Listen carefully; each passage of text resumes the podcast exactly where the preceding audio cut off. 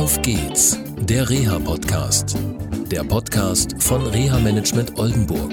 Mit Tipps und Ideen zur Rehabilitation für Unfallopfer, Rechtsanwälte und Versicherungen. Hallo und herzlich willkommen zu einer neuen Sendung von Auf geht's, der Reha-Podcast. Ähm, ja, schön, dass ihr wieder dabei seid und zugeschaltet habt. Heute bin ich in Achim, da wo ich groß geworden bin und mir gegenüber sitzt. Äh, mein Name ist Moritz Kerkmann, ich bin Rechtsanwalt und zugleich auch Fachanwalt für Verkehrsrecht hier in Achim bei der Kanzlei Dr. Heiße Gärtner Kerkmann und Partnerschaft von Rechtsanwälten. Okay. Ähm, Sie sind auch im Beirat vom Reha Management Oldenburg. Genau, richtig. Genau, und sind da der Vorsitzende. Und ja, jetzt hören die Leute mal Beirat und so weiter. Ich habe so in einer mit der ersten Sendung, glaube zweite oder dritte Sendung war es gewesen, im Auf geht's der Reha-Podcast gesagt gehabt, naja, Beirat braucht man nicht unbedingt, war damals meine Position, hat sich ein bisschen verändert. Ähm, ja, was ist so eine Aufgabe von so einem Beirat? Also vielleicht muss man einen Schritt davor äh, ansetzen. Also es ist ja so, dass in dem Bereich, wo Sie tätig sind, ähm, der Reha-Dienstleister in der Regel ja vom Versicherer beauftragt wird, nämlich vom Versicherer des äh, Unfallgegners. Ne? Und damit der Reha-Dienstleister aber trotzdem neutral bleibt gegenüber demjenigen, den er da im Prinzip ja auch ein bisschen coacht und begleitet, äh, gibt es den sogenannten Code of Conduct. Ja, das ist ein Verhaltenskodex, den hat ähm, die Versicherungswirtschaft einmal mit dem Deutschen Anwaltverein äh, vereinbart, äh, dass eben der Reha-Dienstleister, der tätig wird, äh, den Betroffenen auf der einen Seite betreut, aber gleichzeitig neutral bleibt, sowohl gegenüber den Betroffenen, der Versicherung, als auch gegenüber, gegenüber dem Rechtsanwalt, der eben den Betroffenen vertritt. Und diese Einhaltung des Code of Conduct und auch diese Einhaltung, diese Neutralität, das soll der Beirat sicherstellen. Okay. Und deswegen besteht der Beirat auch aus mehreren Mitgliedern, einmal aus dem Bereich des äh, Medizin, dem medizinischen Bereich, dann äh, dem Bereich Arbeits- und Soziales und als drittes auch den Bereich Recht. Das ist dann eben ein Rechtsanwalt, äh, der da auch in diesem Bereich tätig ist. Der wird auch von der Arbeitsgemeinschaft Verkehrsrecht des Deutschen Anwaltvereins entsandt und soll dann eben auch sicherstellen, dass der Reha-Dienstleister diese Neutralitätspflichten erfüllt. Jetzt haben Sie am Anfang was ganz Wichtiges gesagt. Also immer wenn ich in einen neuen Fall reinkomme, dann heißt es, ja, Sie sind ja von der gegnerischen Haftpflichtversicherung geschickt worden und ich brauche teilweise ein, zwei Termine, um das aufzulösen, mhm. dass das nicht so ist. Denn im Code of Conduct steht ja drin, äh, dass es Einvernehmen geben muss zwischen dem Rechtsanwalt und dem Versicherer mhm, über, den, über den, äh, die Reha-Dienstleister. Mhm. Ähm, jetzt habe ich heute Morgen gerade ein Telefonat gehabt und da war es so gewesen, dass ähm, der Versicherer, ich sage mal, jetzt kann ich mal mehr sagen, aber ähm, ein Mitbewerber halt ähm, nicht vorgeschlagen hat, also vorgegeben hat. Mhm. Und ähm, ja, der Vater des, äh, ja, der betroffenen Kleinen äh, ist dann letztendlich dagegen gewesen, hat gesagt, nö, ich möchte eigentlich jemand anders haben, mhm. entweder Ria Management Oldenburg. Mhm. Und das ist natürlich gleich abgelehnt worden. So, jetzt steht natürlich die Betroffene bzw. Familie ohne Reha-Dienstleister da. Er hat natürlich geholfen und gesagt, okay, so und so kann man es lösen. Mhm. Ist es so, dass sie wirklich beauftragt werden oder wie sieht es dann genau aus? Also eigentlich ist es so, dass entweder der Impuls äh, idealerweise vom Rechtsanwalt direkt ausgeht, weil er merkt, okay, der Betroffene ist so stark verletzt worden, der braucht hier eine Begleitung im Reha-Bereich. Äh, zum Teil geht der Impuls aber auch von den Versicherern aus, insbesondere denen, die, die in diesem Bereich schon äh, aktiv sind. Äh, und dann sollte es eigentlich so sein, ähm, dass dem ähm, Betroffenen drei Reha-Dienstleister vorgeschlagen werden und der sich aus diesen drei Reha-Dienstleistern einen auswählt. Man kann natürlich auch selber einen äh, vorschlagen und sagen, okay, von dem habe ich gehört, von dem habe ich äh, schon gelesen, mit dem möchte ich gerne was machen. Ähm, am Ende muss man sich aber einig werden. Also weder die Versicherung muss einen akzeptieren, auch der Betroffene. Okay. Schade ist am Ende das Ergebnis, wenn es gar keinen gibt, ja. der den Betroffenen betreut. Das ist, glaube ich, für alle Beteiligten das schlechteste Ergebnis.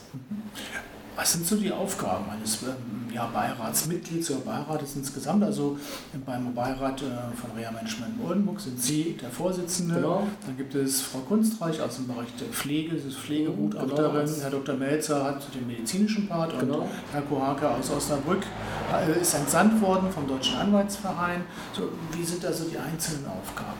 Genau, also der Kollege Kohake ist, wie gesagt, hatten wir auch schon erwähnt, entsandt worden von der Arbeitsgemeinschaft Verkehrsrecht des Deutschen Anwaltsvereins. Er übernimmt den Part Recht in ihrem Beirat und soll sich eben halbjährlich äh, Fälle angucken, die sie betreut haben und eben überprüfen, ob von ihnen die Voraussetzungen dieses Code of Conduct eingehalten worden sind, also vor allem die Neutralitätspflicht. Und da sind ihm entsprechend den Kollegen Fälle vorzulegen. Und was auch ganz wichtig ist, wenn es einmal Beschwerdefälle gibt, dann sind die eben unverzüglich vorzulegen, äh, unabhängig von dieser turnusgemäßen Prüfung. Und da muss dann eben auch der Beiratsvorsitzende einmal rüber gucken und äh, sich das anschauen, ob die Neutralität da gewahrt wurde, ob es vielleicht einen Verstoß gegeben hat. Ja, gut. Ja, wir hatten im letzten Jahr oder in diesem Jahr einen Fall gehabt. Ähm, und ähm, ja, also es ist so, dass ähm, der ja, Vertreter des Rechts, also sprich Herr Kork in dem Fall, zweimal mehr prüfen muss, also mhm. einmal im ersten Halbjahr, zweimal im zweiten mhm, genau. Halbjahr, mindestens zehn Fälle pro genau. Halbjahr. Genau. Genau, und dann einmal im Jahr mindestens ist eben auch eine Beiratssitzung aller Mitglieder. Da können diese Sachen dann besprochen werden. Falls es Verstöße gegeben hat, ähm, kann das besprochen werden. Und natürlich ist auch interessant immer zu gucken, wie entwickelt sich der Bereich REA, ähm, was kann man vielleicht noch verbessern, was kann, können Sie auch mitnehmen aus dem Beirat heraus für Impulse und ja. Anregungen. Ne? Genau. Ja, es sind ja immer sehr ja, angeregte Diskussionen. Ja. Wir hatten ja vor kurzem genau. eine Beiratssitzung gehabt und ich glaube, da hat jeder was für sich mitgenommen. Ja, also, gerade neues äh, Datenschutzrecht, was das Thema war und und und, das ist schon mal ganz gut. Ähm, Gut, jetzt erlebe ich immer wieder, dass es bei Ihren Anwaltskollegen immer wieder Vorbehalte gegen Reha-Dienstleister mhm. geht. Also nicht nur gegen Reha-Management oder Inbox gegenüber, sondern grundsätzlich, mhm. die sagen, das ist alles nichts, äh, da wird dem Betroffenen nichts Gutes getan. Ähm, sehe ich natürlich logischerweise aus der Natur heraus ein bisschen anders. Wie sind Sie dazu gekommen, mit Reha-Dienstleistern zusammenzuarbeiten oder auch bei uns in den, Be äh, in den Beirat reinzugehen? Ja, das ist eigentlich ganz einfach. Also im Bereich äh, des Rechtes ist so ein bisschen die Problematik, dass, glaube ich, viele Leute denken, Verkehrsrecht kann jeder. Ähm, das ist aber gerade bei diesen äh, Unfällen mit Schwerverletzten meines Erachtens nicht der Fall. Da stoßen auch Kollegen dann ganz oft an ihre Grenzen, wollen das vielleicht auch nicht so richtig wahrhaben. Und da sind wir eben hier eigentlich ganz gut aufgestellt. Aber ich habe es eben in meiner Praxis immer wieder erlebt, dass die Betroffenen auch ein bisschen mehr brauchen als äh, das, was ich leisten kann, nämlich den rechtlichen Bereich. Und die haben eben auch sehr, sehr viele Fragen im medizinischen Bereich. Und ähm, ich bin im Prinzip über einen Fall mal äh, auf diese Geschichte auch aufmerksam geworden in früheren Jahren. Da war ein Motorradfahrer, der ist schwer verunglückt. Der war beim Arzt, der Arzt hat gesagt, ist alles in Ordnung, wunderbar.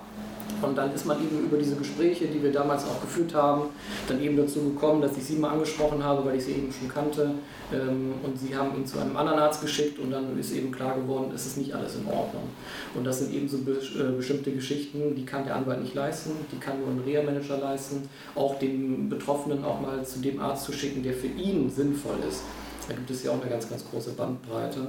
Und das ist mir ganz, ganz wichtig bei diesen schwer verletzten Fällen, wo ich am Anfang die ersten drei, vier, fünf, sechs Monate gar nicht so viel tun kann, dass dann eben der Geschädigte auch in guten Händen ist und auch die wichtigen Weichen für seine Zukunft gestellt werden.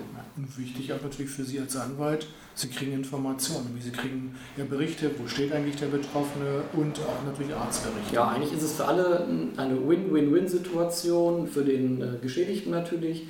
Er ist gut betreut, hat jemanden, der ihn an die Hand nimmt, der ihn auch zu verschiedenen Institutionen schicken kann, sodass natürlich der Genesungsprozess deutlich verkürzt werden kann, mit dem Ziel eben der schnelleren Wiedereingliederung auch ins Arbeitsleben.